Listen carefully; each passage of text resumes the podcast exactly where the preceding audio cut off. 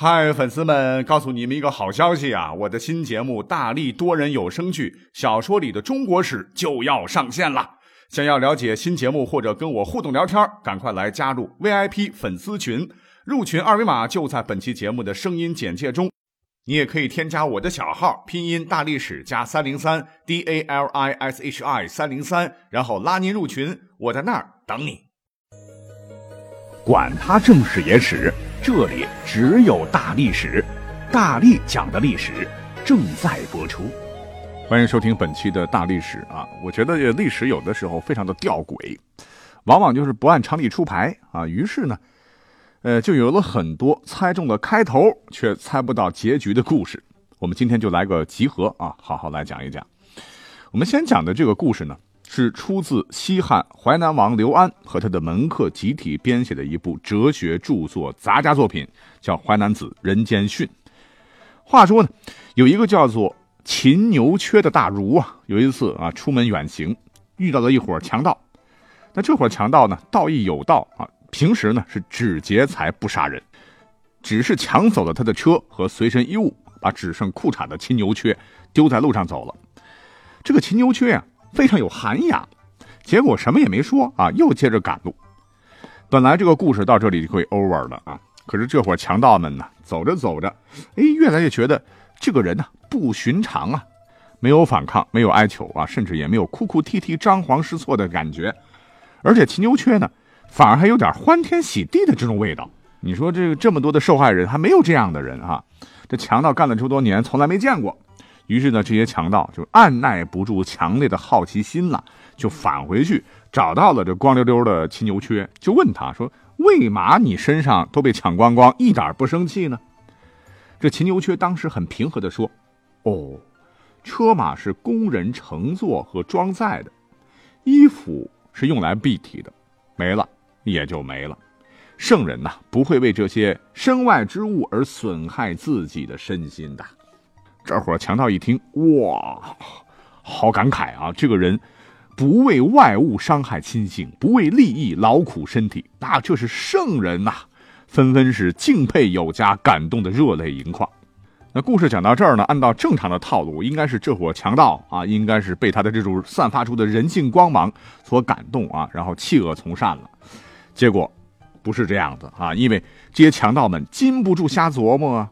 啊，那既然他是一位圣人，啊，将来万一有一天觐见了国君，一定会被国君重用。那时候他来找我们麻烦，我们不就惨了吗？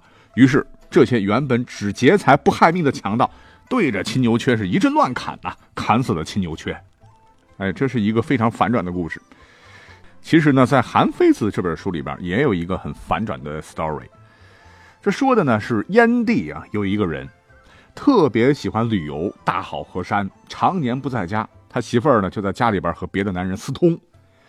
那话说有一天，这个人呢突然回家来了啊，可是房子里边他老婆正在和别人叉叉哦。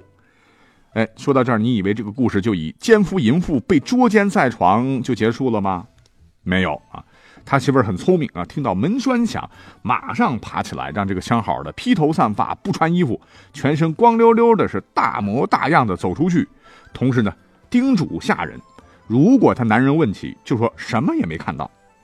那这个男主人就这么兴冲冲的进门，我立马被吓了一跳啊！哎，怎么一丝不挂的一个一个东西就从我身边走过去了呢？这还没缓过神就问下人说：“这个不穿衣服的男人是谁？为什么在我家？”哎，这个下人得到了好处了哈，都说没看到。他赶紧跑进屋里问他媳妇儿，他媳妇儿就说了。哟，相公，莫非你这是见到鬼了？啊！一下子就把这个被戴绿帽子的哥们吓傻了。那怎么办呢？他媳妇儿说了：“说鬼害怕污秽的东西，你吃点屎就好了。”于是，嗯，点点点啊。那这是两个非常有趣的小故事啊，都是猜中的开头，猜不到结局的。不过，类似这样的故事呢，在真实的历史上啊，也出现的比较多。比如说，第一个故事大家都比较熟了哈，叫“亡秦者胡也”。根据《史记》这本书记载啊，在始皇三十二年，这个秦始皇到秦国的北方的边境去巡视，当时呢，又是在燕地，有一个方士非常著名，叫卢生啊，受始皇之命入海求仙回来，因为秦始皇比较怕死啊，希望能得到神仙的指引，然后长生不死嘛。这碰到秦始皇之后呢，这个方士就向秦始皇献出了一册神秘的图书。这图书上说啊，亡秦者胡也。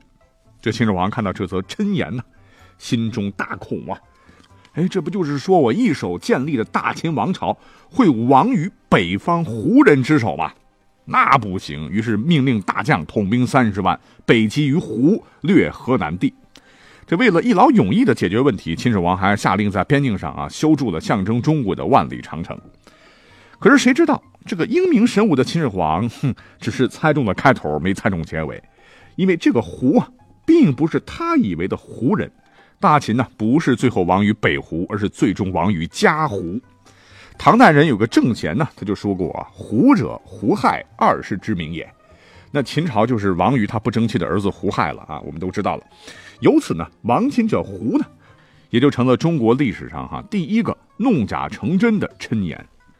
那话说呢，在秦末汉初呢，也有这么一档子事儿啊。有个人呢叫魏豹啊，他原来是战国时魏国的贵族嘛，在陈胜吴广起义的时候，就立了他哥为魏王。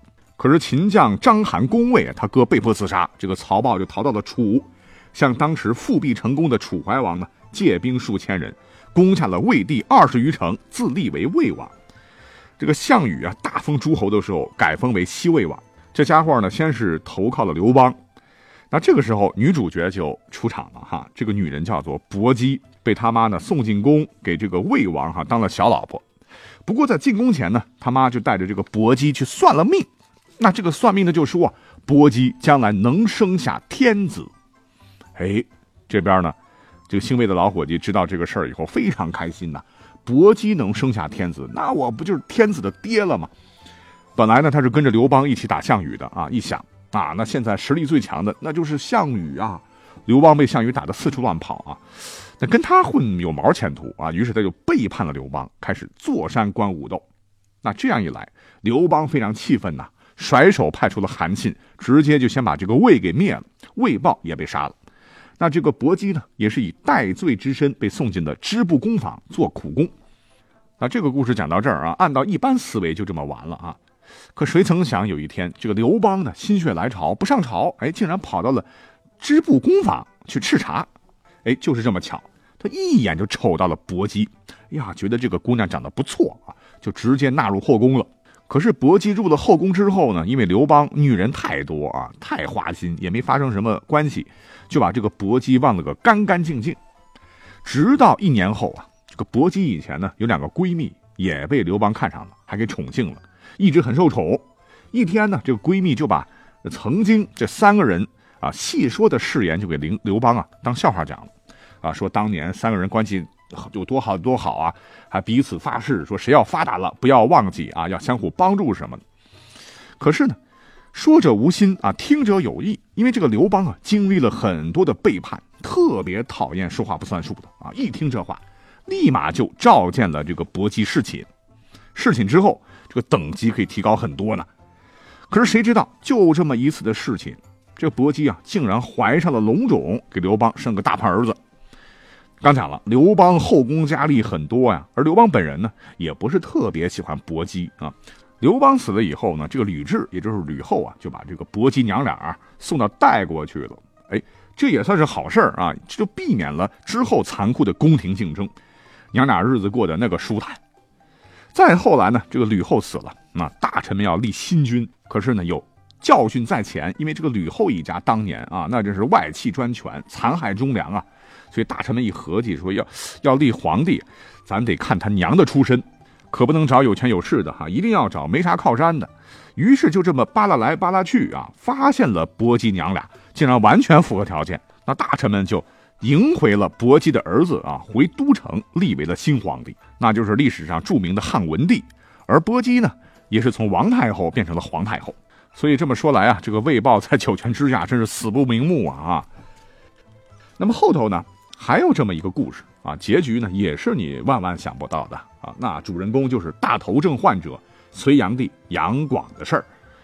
那一千四百多年前，哎，我们都知道杨广是先设局废黜了他亲大哥杨勇的太子之位，又假造隋文帝的遗诏，把他可怜的这位兄长给干掉了，如愿以偿的当上了大隋皇帝。可是杨广好大喜功啊，隋朝很快玩完了。可谁想到啊，后后后后来啊，在二零一三年十一月，有一条很有意思的新闻啊，引起了大伙的注意。什么新闻呢？说当地呢有一个房地产开发商，这个地产公司的挖掘机一铲子啊铲下去，结果竟然挖开个古墓。这个国家文物局经过抢救性挖掘，正式对外公布说，位于扬州邗江区西湖镇的隋唐墓葬为隋炀帝和皇后萧氏的合葬墓。而在扬州隋炀帝墓内还出土了一套叠楔的金玉带，这个叠楔就是。呃，隋唐时期出现的一种功能性腰带了啊。那这不仅是目前国内出土的唯一一套最完整的十三环叠楔带啊，也是古代带具系统最高等级的实物。那无疑是近期考古界的重大成果了。不过啊，在此之前，我国呢已经有三座啊号称隋炀帝的墓被挖掘了。于是网友们就戏称这是一阳四吃啊。那。还带来一个疑问，就是真的隋炀帝墓被发现之后，那已经成为旅游景点的其他隋炀帝陵该怎么办呢？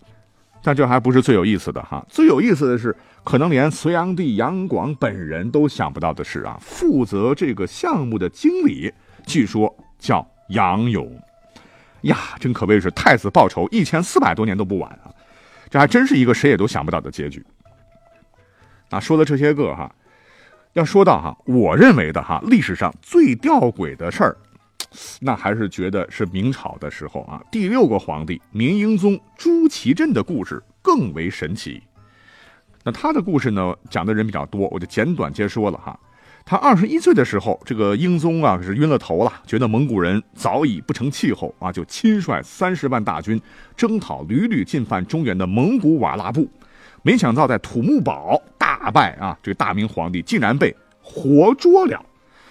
那这个搁在当时，谁也没想到会是这样一个结局啊！这个消息传回大明之后呢，朝廷就另立成王朱祁钰为帝，任用于谦来抵抗瓦剌。这个瓦剌大军呢，刚开始以英宗为人质，呃，一路杀来，势如破竹，直达北京城下。于谦呢，调兵遣将啊，率领军民坚决守城，大败瓦剌，是挽救了大明基业。这个瓦剌只得带着明英宗又返回了大草原。那个事情讲到这儿啊，想一想，这个宋徽宗、宋钦宗的结局啊，这个故事该讲完了吧？哎，没有，这个瓦剌人竟然没有杀这个明英宗。时隔一年之后呢，竟然把这个朱祁镇完好无损的又送回来了。可是送回来是送回来了啊，大明已经有新皇帝了，那天无二日啊。当时的这个明代宗朱祁钰这心里边就犯了难了啊。回头就把这个英宗软禁了，还把这个房门封死，每天小孔送使。按道理说啊，这个故事够跌宕起伏了。明英宗当时没权没势，孤独终老，这个故事就这么结了。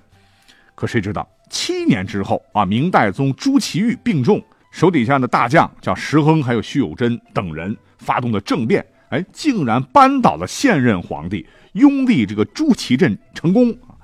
这时候呢，三十岁的英宗又重新坐上了皇帝之位。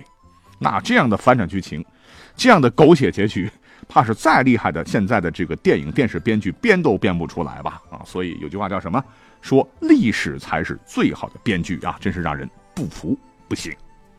好，感谢各位收听本期节目，我们下期再会。